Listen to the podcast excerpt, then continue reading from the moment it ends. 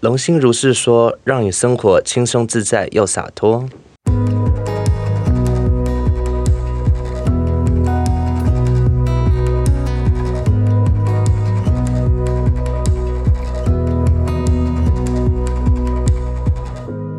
所以呢，在这个过程中，从一开始是接触塔罗牌，那当然，你除了塔罗牌之外，因为身心灵圈这么大，它会有各种的疗愈方式。截至目前为止，我现在最常帮助大家呃进行疗愈的方式哦，就是所谓的家牌，叫做家族系统排列。那什么是家牌呢？家牌其实呃，大家有兴趣，你可以去网络上 Google 哦，你就打家族排列或者是家族系统排列。简单来讲呢，它其实是一个德国的心理学医生，叫做海宁格 （Bert Hanninger。原本呢，他是怎么发现的呢？他是发现哦，他不是发明哦，他是发现说，因为他是心理医生嘛，他要接个案嘛。那对，当他在跟个案讲话的时候，个案会讲出自己的一些状况，比如他的心理状况啊，等等等等这些。所以在这个时候呢，呃，他当然身为一个心理医生，他就要去排解这个个案心理的点，然后他就要用一些学术啊、学理的东西，哦，去帮助他排解某一些他的状态。然后重点来了哦，在这个过程当中，因为他旁边会有一个助理在帮他记录，就是个案的状态嘛。有一次有个个案来，他就是跟海宁哥在讲着说啊，我觉得我跟我妈就是如何如何，然后我妈会这样这样那样那样，然后我觉得怎样怎样。当他们在进行这个咨询时，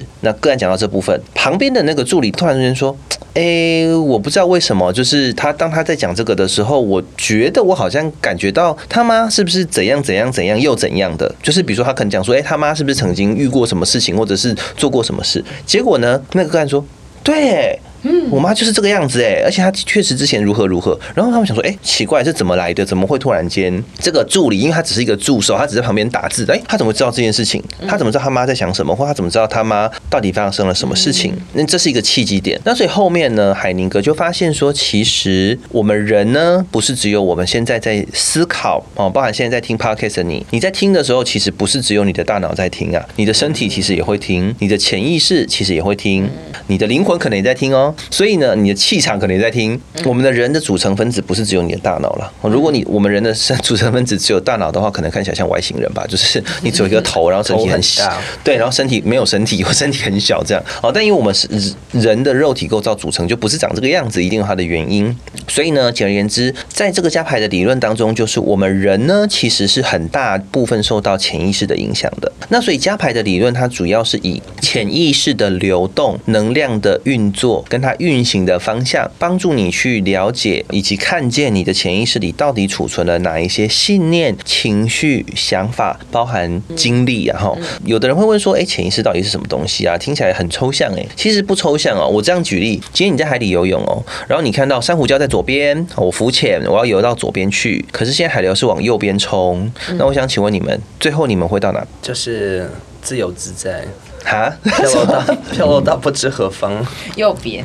右边嘛，或者就是海流会把你带到 whatever 哪边去，但不会是你想去的那个左边。对，我想大家同意吧？因为海流的力量是比我们人的力量大的嘛。哦，所以如果真的我们可以抗衡海流的话，那基本上就不会发生什么啊，大家去海边玩，然后风口浪一来，哎，人就回不来了，就不会有这种事情发生。哦，所以呢，潜意识的力量是这么强大的哦。我先我现在讲的是潜意识它本身的力道，就是它的强制执行性，它的力量是这么强大的，是超过我们头脑的意志力的。简单来讲是这样，我想往左边去，可是呢，海流就往右边呢，他没有在管你，然后哎，你就最后你就当然就到右边，或者是海流要前进的方向。跟你刚刚讲的那个面试一样啊，就你的大脑想这么做，但你的身体只慌。对对对，然后它完全不受你控制哈。那就像大家应该也会发现，比如说你没有办法用大脑控制你的心跳。嗯，你也没办法用大脑去控制你肠胃的蠕动。嗯，他们有自己的运作的一套方式，跟你要说模式也好，它有一个自己在运作的一个功能或一个机制。像现在我可能在录的过程中很想上大号，跟我脑子不想上大号也是一样的概念。对，差不多。这里我要接 Carry 一个上大号的感觉。刚刚甲方很认真的在讲的时候，Carry 在旁边跳舞。哦，对他很常这样子。因为声音没有办法出场，只好用肢体吸引。大家的注意 啊，应该是我自己接触到加牌的原因，是因为呢，我当时想要就是想要去处理一些比较深的议题，而且那是刚好那个时候我说的，我去的那家店里面，老板跟另外一个老师，他们就是其实是有做过加牌的，所以我有体验过加牌。但是我第一次的加牌体验其实是有点可怕，因为我第一次牌是排我小时候嘛，就是我跟我母亲的关系。嗯，结果那时候代表我的人呢，他。下意识的就想要整个人蜷缩在一起，然后双手抱着膝盖，然后背对着代表我母亲的那个人，很怕。我想说，哦，这完全还原我小时候的状态，完全。而且因为他们其实不知道，我那时候没有跟他们讲太多，呃，就算有讲一点好了，但是我也没有去跟他们讲说，哦，我小时候会这样双手抱膝，然后蜷缩，然后发抖。那个人一上场的时候，他马上就代表出我小时候的状态，完全。我想说，哦，怎么会这样子？天哪，他怎么可以？他怎么会完全还原我当时的状态？这样子，我蛮吃惊的。所以，我们切回刚才所说的，所以加牌主要在做的事情，就是让我们能够。去看见我们的潜意识里到底储存了我们过往的哪些经历、人生经验哦，那包含哦，不是只有你的哦，包含你父母的、你的祖先的哦，甚至如果讲的再更远一点，甚至其实连你前世的记忆，其实也是会一起在你的潜意识里。OK，这个之后有机会可以跟大家说明的时候，我们会再做更仔细的说明，这样哈，因为这个就是会有点远了。那这里我有个疑问，就是因为是请别人代表自己。因为那是我的潜意识，为什么别人代表说他可以如实呈现？那个 Liliana，你的问题非常好。其实是这样子的，因为呢，潜意识呢不是只有一个人有，大家都有潜意识。所以我有潜意识，你有潜意识，Carrie 有潜意识，那我们三个人呢就会在一个叫做我们的团体的集体潜意识里。这样有没有疑问？没有。OK，所以举个例子，比如你可以想象我们三个人现在都在同一个池子里，你这样子理解就可以了。所以我们的池子是共享的。我这个池子有什么的时候，会进入到我们三个人共有的这个集体潜意识里。哦，OK。既然你这样听到集体潜意识了，我相信大家应该也会知道什么叫做集体潜意识了。因为呢，你跟你的父母，嗯，以及你的祖先们也在同一个池子里。你会有个人池跟大众池啊，简单来讲是这样子。哦，北投阳明山泡温泉很好理解。对，你可以理解为就是你的潜意识有点像个池子。嗯。那这个池子里呢，你丢什么东西进去，它除非你去清它，不然那个池子就里面你丢什么，它就是里面就会沉淀什么东西。可是我想，我想要去汤屋啊，我不想要裸露给别人看，我不想去大众池啊。OK，这这这真的是感觉没有选择，你的没有别无选择余地，一定要跟大家共同赤裸相见呢。对，没有办法。那而且在这个状态中，我就举个例子哦，比如我们现在三个人，大家想象我们三个人现在真正的在一个池子里，我们现在很相见了吗？对，好。然后如果我们三个人当中有一个人呢，真的忍不住了，不小心偷尿尿了，哦，请问，请问。好，举例假设是 Carry，我不小心偷尿尿好了。好，那因为他刚刚说他他肠胃在味道很强烈，才让我吃 B 群。好，好，OK。那我要问的是，你们觉得我跟莉莉安娜会置身事外吗？那个尿不会沾到我们吗？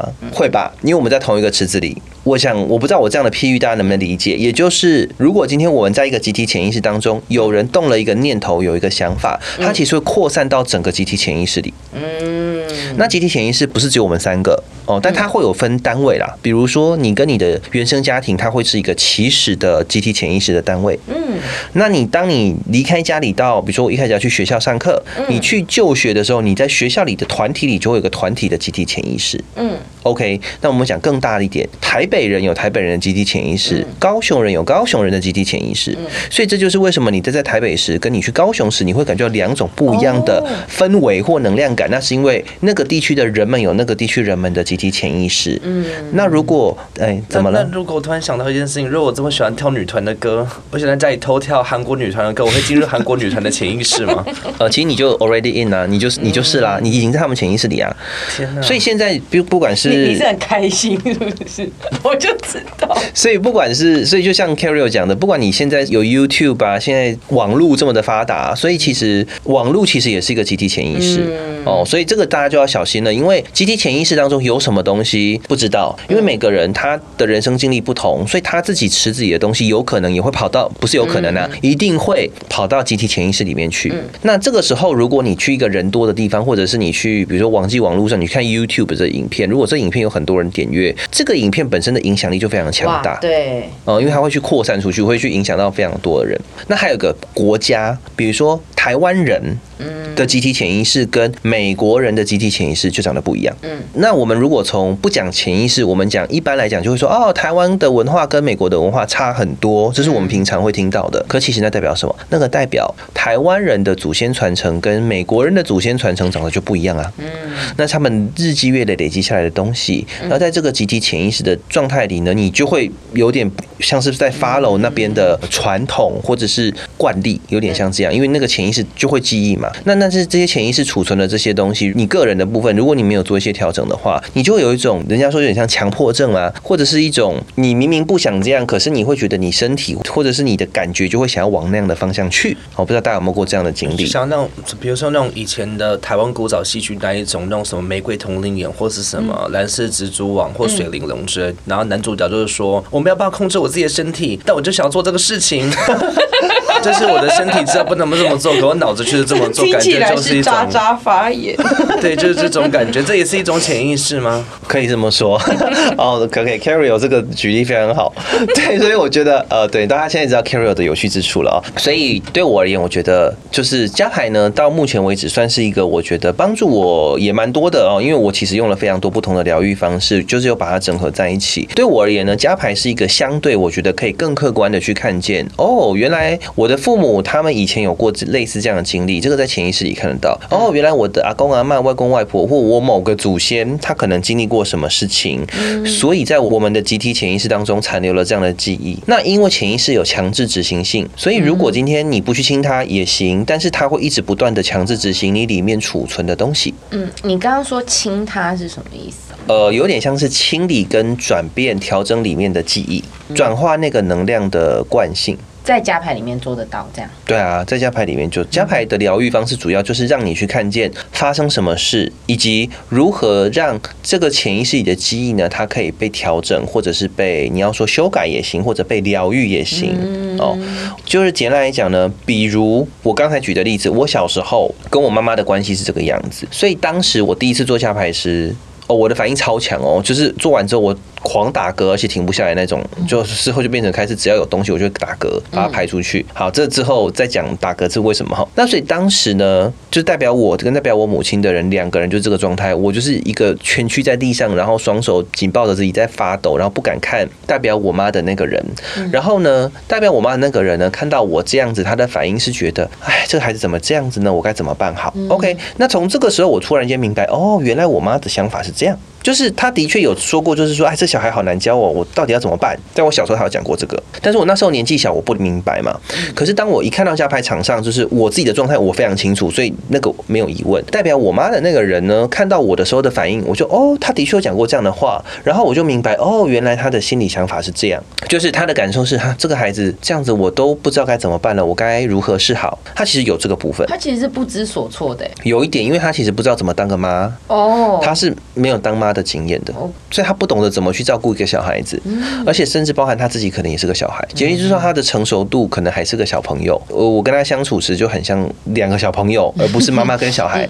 对，所以就是这种，然后他当然也不知道该怎么对待我嘛，就是适当的给一个孩子他需要的母爱或者是安全感或关怀，他不懂，因为他没有做过这件事情，对他而言，他他不知道这个该怎么办，他想的只有他自己那个时候。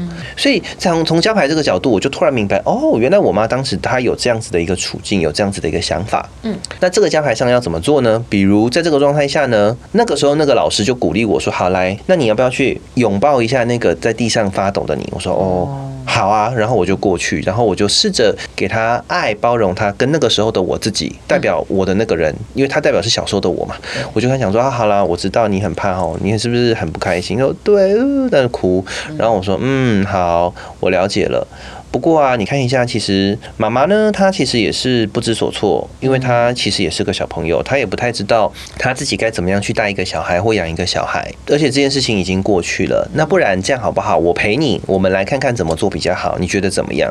然后我这个时候我就发现，代表我的那个人，他的能量，就是因为他代表的是小时候的我，我就发现他代表的那个小时候的我呢，就变成。比较比较不抖了，然后就开始慢慢抬头说：“这真的可以吗？”这样，哎，就就真的很像小朋友。我说：“哦，当然可以啊。那我们要不要来看看如何？你要不要站起来啊？我陪你。哦，好。然后就慢慢的、慢慢的这样子站起来。所以怎怎么样叫做你去疗愈呢？就是你看见了这个状况。简单讲，就是你要够勇敢，愿意去面对过去其实发生过，但是你不见得喜欢，或者是你甚至觉得很痛苦的事情。那其实这个在加牌场上都看得到，因为它就某个程度上，你可以说一览无遗啦，就是就会出现。比如说在加牌场中，我也处理过可能被性侵的案例，也是有的。年纪蛮小的时候就发生的事情，也有处理过这一些。那所以在这个状态当中呢，呃，你就可以去把它转化掉，就是你可以用不同的方式，会有很多的技巧。如果大家有兴趣的话，呃，你们可以先去 Google 加牌。以后我们有 Q&A 的话呢，大家如果对加牌有不清楚的或地方想要提问呢，我们也会找机会再用。就是比较用 Q&A 的方式来回答大家对于加牌的疑问。那我想问一下莉莉安娜跟 Carrie，你们自己在加牌的部分，你们自己一开始你们是怎么接触到加牌的？然后你们在加牌的经验呢？这个其实难以启齿哎，就是虽然说我是一个一百七十二公分的男子，那体重将近八十公斤，可是 I 太 T I 就是我是一个，但是我是一个从小到大喜欢看迪士尼公主系列的男人，因为毕竟从小那时候我们就没有 V C D 嘛，我们也没有什么 D V D，没有什么 Disney Channel。也没有什么 Netflix，所以家人就会给我们看录影带啊。那录影带其实他们不知道怎么选嘛，就什么 Cinderella、仙杜瑞拉、艾瑞尔、艾瑞尔之类的啊。然后就选什么白雪公主之类的。但是从小就一直看那些影片，就觉得好看的很开心这样子。然后我觉得想要踏入加牌，是因为后来发现好像长大之后有一段时间感情真的不是很顺利哎。因为那时候就觉得说，反正就是爱上了就不保留。有听过这首歌吗？傻瓜，我们都一样。你们知道这首歌吗？好吧，没有听过就算了。知道，知道，Echo Echo。有听过？对，就是那个傻瓜。我们都一样的那首歌嘛，然后就觉得说，哎，不是以前都是这样教，只要好好做人就好，然后只要好就是相信真爱就可以，就是真爱无敌啊，然后为对方付出，然后亲一下王子，那野兽就变就可以变王子之类，不拉不拉之类的东西。你相信呢？对啊，我还相信圣诞老公公以前。可后来发现好像这样相信了几十年，到快三十岁左右，好像都没有什么用，这样子，就发现哪边怪怪的。那就经历过很多次，就是好像不是很顺利的感情，就发现好像某种程度并不是。大家所教我们的事情，其实感情只是其中一个部分，是我想要做加牌的原因。其实很大原因是因为以前我都相信刻苦耐劳，只要呢做好做满，然后呢做到五十趴以上，做到一百趴以上，做到一百五十趴，目标一直往上增加，只要做到满的话，就可以达到任何自己想要达到的东西。后来发现，好像就像刚刚 Dero 所说，那好像就是我们的长辈从过去所留下来一些潜意识的概念或是惯性，而透过那一些以前的影片，因为像那些 Cinderella 或是白雪公主，都是大概。一九一九一九九零年代以前做的卡通，就是很复古，但是非现代的小。而且我在看那些卡通的时候，年纪大概就是十岁以下，就是每天 repeat 那些东西。然后我还记得我前小时十岁以下，还在家里就做打扫，然后在家里就是假装自己是 Cinderella 擦地板之类的，就说哇，这个感觉长大一定很贤惠，一定会有一个好的感情跟归宿。完全进入这样的潜意识，真的。然后后来发现每次交往对象，我都帮他打扫家里，后来发现好像没有特别开心。这样，所以我觉得我想要做加牌的契机，其实很重点就在于说，为什么我做了以前这么多别人跟我讲说要做的事情，该做都做了，可是还是没有办法得到我要的幸福呢？我连孙燕姿的我要的幸福都每天都听听了大概好几百次，我的歌词倒背如流，还是没有办法得到我要的幸福。我觉得是我想要做加牌最大的原因跟目标，主要是这样子。那我们换李李安娜好了，那个李李安娜，你觉得呢？我的话。因为我是一个很爱家人，就是家人是被我排在第一位的。不过因为有伴侣出现，所以伴侣现在排在第一位。那我的思考模式会因为。人的表象的言语而受到影响，就例如说，若今天有一个人生气了，或者他讲了一句话，那在我的脑袋逻辑里面就想说，哦，那他应该是这样。如果不是这样，他不会讲出那句话。因为如果是我，我如果爱一个人，我不会对他讲这句话。例如说，我妈小时候也会家暴我，长大之后她不会家暴我，但是现在话，因为我跟我弟差六岁。那个时候我长大了，但是换他跟弟弟有冲突，我就想说，哦，我们家怎么一波未平一波又起？到底发生什么事？我就很想知道，我们家是不是其实不是一个爱的家庭，而是一个什么充满破碎家庭之类的？因为如果不是这样的话，为什么要嗯充满着冲突这样子，或是冲就是有一点距离感？结果在家族排列的过程当中，就请人代表我、我弟、爸爸妈妈，然后四个人，他们就在台上，然后那个排列三秒钟就结束了，就他们就抱在一起，然后排列师就转过来问我说：“你要拍什么议题吗？”我 就说：“好，我看见了我们家的真相，就是我们是一个充满爱的家庭，但是我们都用不是对方需要的方式去给予自己的爱，所以才会看起来是非常的不合的这样。”嗯嗯，对方不需要或对方不喜欢，嗯哎的方式去呃去这样子对待他。那嗯，我觉得两位分享的蛮好的，这是很经典的家牌当中会看到的场景。嗯 OK，所以我想到这边大家应该有点概念。然后有一个重点是，我想让大家知道，就是呢，大家有没有听过有一种说法哈？小时候被家暴的人，他长大之后很容易呢再去找别人来家暴他，或者他会去家暴别人。比如说他的伴侣关系，他很容易会做这样的事情，或者是他会去对他的孩子，他成人了，然后他生小孩了，他可能会用一样的方式去对待他的孩子。这是为什么呢？即便这个人当事人他可能大脑很讨厌这样，他很不喜欢，可是他的身体的记忆惯性跟我们讲的潜意识的部分呢？记住记载的是这些东西，所以即便他大脑不愿意，可是潜意识我刚刚讲了，它有强制执行性，所以它会让他身边吸引来的人或情境长得跟他潜意识里储存的记忆是类似的，或你要说一样的。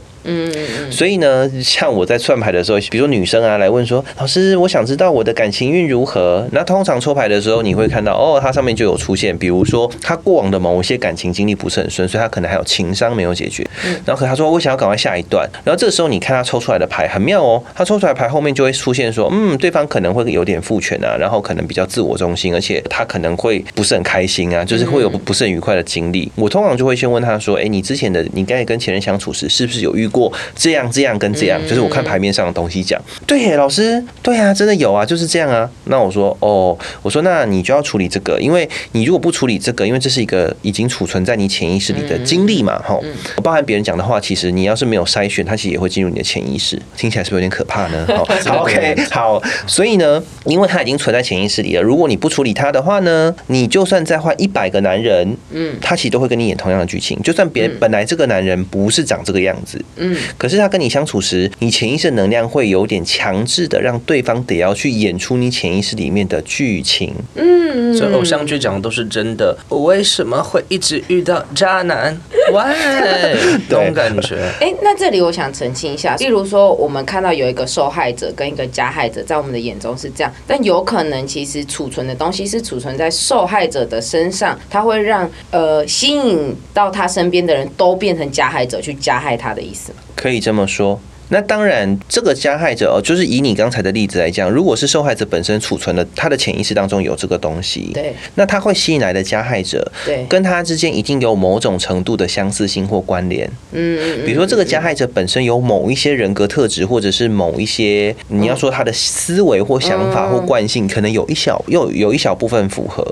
那当一旦你确定确立关系之后，就表示两个人的潜意识基本上就呜就会结合在一起。哦那这时候里面潜意识有什么东西？就是两个人的潜意识互相流动。我们用 A 跟 B 来代表，A 叫加害者，B 叫被害者。那所以 A 跟 B 之间，比如说 B 有这个哦，我很受害哦，那 A 里面也有可能有受害的经验。嗯那但是 A 可能并不是很想去做这件事情，可是 A 就会有一种，比如说可能刚好 B 做了某件事情，A 就觉得哦，你真的很烦的，你怎么会这样子？然后 B 又说，可是怎样怎样的时候，可能又触碰到 A 潜意识里的某个东西、某个记忆，然后 A 就是啊，然后就开始打人，或者开始就是，哎，因为他被触发，你可以这样子理解机关，你要进入一个古堡里面，一直踩到那个机关，按到一个钮，然后踩到一个点的啪啪啪那种感觉。对，类似，哎，差不多是这样子，嗯哎，所以我觉得莉莉安娜讲的很好，其实是你问的很好，其实是这样子没有错，所以它不见得一定都是那个被害者的问题，也有可能是加害者的问题，但只是说，我觉得就是比例原则，比如说可能以一个好，我拿我自己做例子，我小时候是这样被家暴的，所以我的确在面对感情的时候，我会吸引很多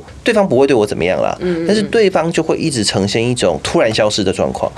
那为什么我小时候被家暴，但对方会突然消失呢？嗯。上演妈妈的模式，是的，因为小时候我妈常常不在家嘛，因为我刚刚前面有提过哦，她是会出去外面嗯。要去教课，所以有时候她会带我，有时候她不会。嗯。所以她不在家的时候，我基本上都是一个人在家。嗯嗯嗯，呃，然后我、哦、我是独子啊，我是唯一的小孩，所以我就会常常觉得啊，怎么好都想要人陪，都没有没有人陪我，然后会觉得很寂寞、很可怕，觉得自己要被抛弃了。这是我童年时期的阴影，就是我童年时期最常发生的其中一个感受。所以我长大之后呢，只要我的对象他没有回我讯息，或者太久没回，我真的会下意识觉得，哎、他怎么那么久没回？他怎么了？他是不是在生我的气？他是不是想要离开我了？他为什么要这样子呢？你就会有一些非理性的这些恐惧跟情绪会突然浮上来。那个状态是跟我们之后急速会出现的那个很 类似吗？现在的哦，对哦，蛮蛮类似的。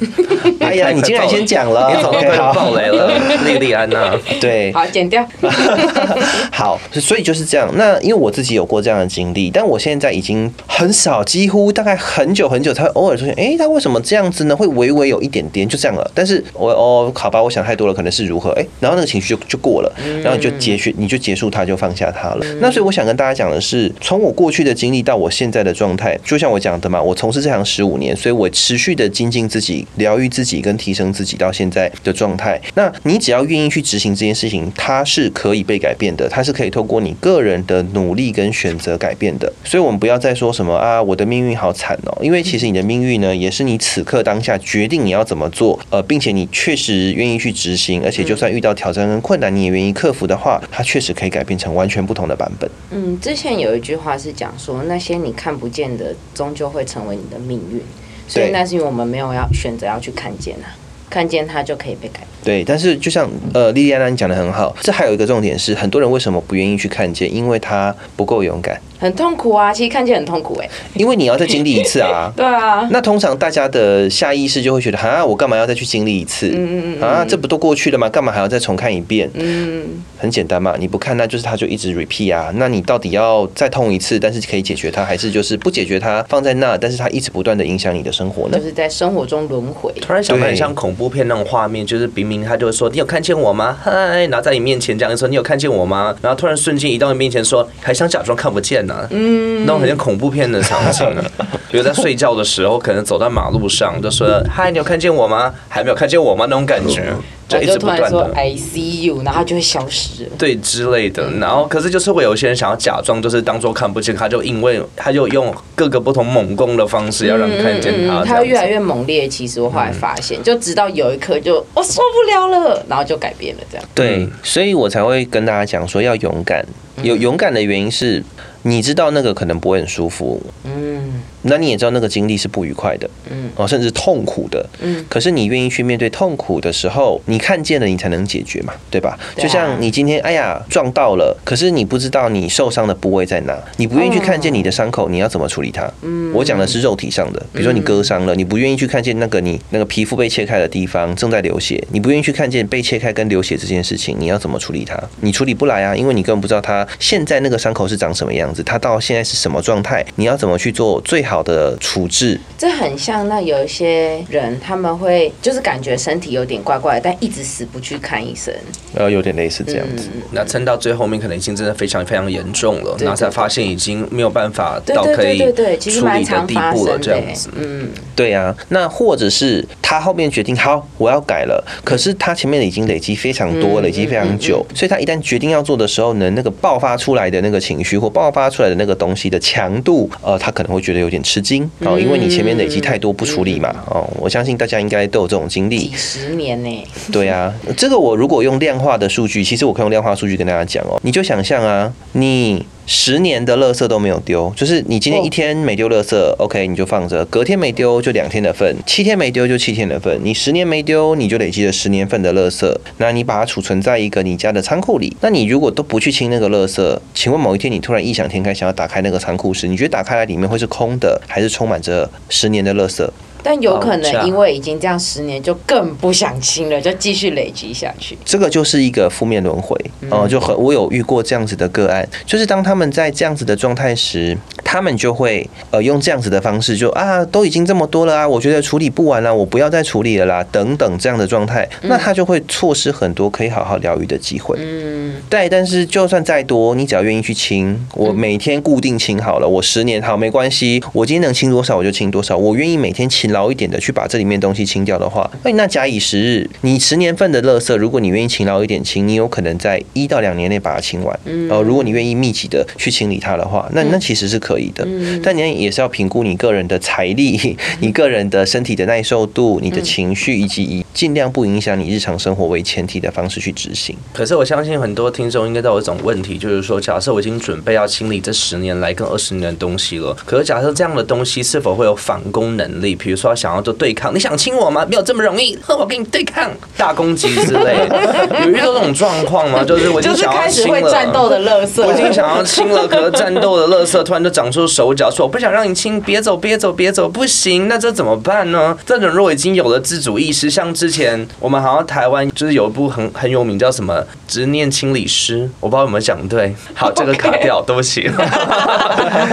就是之前有部戏剧，就是有很多的主角，他们在就是要专门清理人的执念。哦，意思就是说，如果当这一些潜意识已经被储存太久，没有被清理掉，是否化成执念性的东西？然后当我们要清的时候，完完全全会做大力的阻碍，或是阻碍模式启动，不让这些人去做这些事情。呃，这确实是有的哦。其实我应该要这样说啦，我们前面讲的加牌呢，在上集我们更早之前讲的加牌，它是我们讲它是从海宁哥这边所发现的嘛。那后续呢，加牌其实有非常多的流派了。怎么说呢？因为随着时间的改变，那可能有些有天赋异禀的人呢，诶，他在排加排时，他又发现了其他更多的隐藏的东西。可能当时海宁格也许是有看见或没看见，或者是也许当时的因缘不具足，所以当时海宁格不会特别讲这个。因为其实加牌有讲一个重点，他说其实就是要让大家走在一个道道路的道，走在正确的道上面。那道这个字呢，不管是佛家也好，或者是道家也好，他们都会讲到道这个字哦，说什么道法自然之类的哦。简而言之，它是用道这个字。OK，因为每个人对道的诠释不同，佛法对道有一个诠释，道教对道有一个诠释。OK，但是这不在我们今天讨论范围，但是他的确用了这个字叫做道。那道简单来讲，你可以把它理解为一个自然的运行法则，我们可以这样讲，或者是宇宙的法则。所有事情它有它自己运行的轨迹跟轨道。哦，所以当时加牌认为，每一个人在家族当中，他有一个自己应该要站的位置，所以你要站在正确的位置哦，不然能量就会卡来卡去哦。哦，比如说我明明是小孩，可是我却站到了妈妈的位置，或者是我是那个妹妹，可是我却站到了哥哥的位置，那就会失衡。因为其实你是个妹妹，但你为什么要去演哥哥呢？在加牌原本原始的理解是这个样子。那但是在这个过程中，我自己的体验是这样子的。我记得在前年吧，二零二一吧，因为我其实帮大家做加牌，那个时候已经也做一段时间了，所以当时我在做加牌的时候呢，突然间，这真的是突然的。有一天我突然回想起，哦，我之前在上课，就是我去学加牌的时候，以及我给人家做个案的时候，我因为时间的关系，因为每次加牌能量要转比较久嘛，哦，也也会有其他人要排，所以呢，我就想起一件事情，我没有排。那个东西就是我的爸爸他那一辈，我爸爸他有六个，含他在内有六个兄弟姐妹，嗯。当中有三个有精神分裂，嗯，哦，然后有两个跟我们住一起，就是我一个姑姑跟一个叔叔是住一起的，有精神分裂，而且这两个还是重度精神分裂的那一种，跟我们住一起，就住同一层楼。哇哦，我们家老房子，所以呢，那个时候我就想说，哎、就你接触加牌了嘛？那在加牌的理论里是，如果你今天在你的这个祖先里面，如果呢你在我爸他那一辈，呃，六个当中有三个有中度精神分裂，然后跟我们住在一起是最严重的两个，而且他们是有领残障手册的那一种。嗯，哦，就是重度跟中度精神分裂。那他们是怎么样呢？因为跟他们住一起，就是你会觉得有点烦。半夜三更他们不睡觉，然后在那边唱歌，会在那边嘿嘿嘿嘿嘿这样子。我叔叔嘿嘿嘿嘿，然后姑姑在那边啊那那边唱歌哦，半夜哦。哇哦，然后一直抽烟，然后不睡觉。但是平常他们跟正常人没什么两样，就是他们可以生活都可以自理。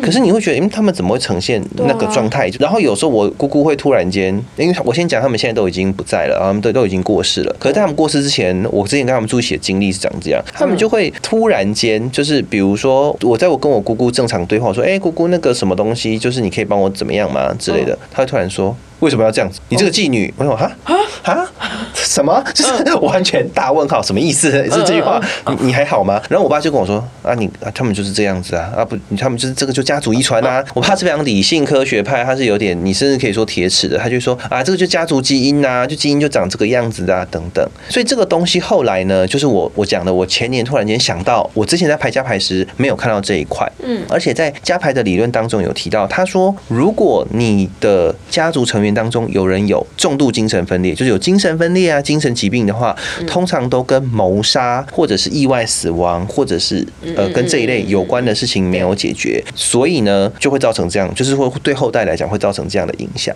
哦，比如说两方的家族在面械斗啊、厮杀啊，这个都会这样子，因为有残残有那个恨意啊或强烈的执念这样，所以那时候我就想说，好，我来排一下好了。所以我当时当天我自己也把，就是我我虽然是治疗师，但是当天呢我就想说，好，我也处理一下自己的个案，因为我们的代表大家都相对比较熟，而且也都蛮专业的，所以我想说，好，我就来排一下自己好了。就我一排出乎我意料，因为我本来想说是，比如说某个祖先残留的东西，嗯，哦，所以我当时一开始是请六位代表我爸爸跟他的五个兄弟姐妹，嗯，OK，好，那请他们出来之后，我问代表们说，哎，你们看状况怎么样，能量如何？然后那六个人说没有感觉啊，就很正常啊，就是没有什么奇怪的感觉，没有那种就是哎没有出现平常我看到我姑姑叔叔的那个状态。为什么？嗯，怎么会这样子？因为正常来讲，你从加牌你应该会看到这个东西，就看到他们的某些状况，哎，只是他们却没有呈现出来，我就觉得好奇怪哦。那我就想说，好，我就请第七个人，我就说，哎，可不可以请你代表一下，到底是什么东西？因为现在看起来很正常，那到底是什么东西让我的姑姑叔叔们呢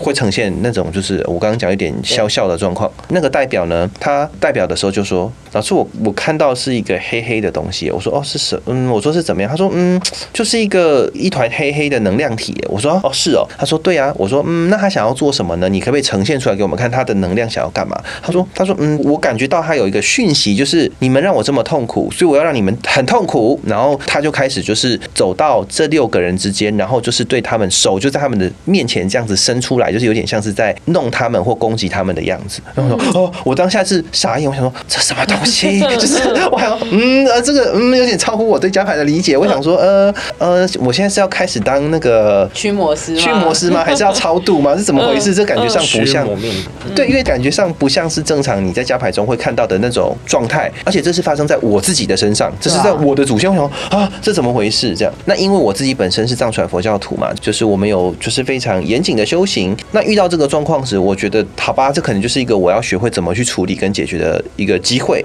所以我就去处理它。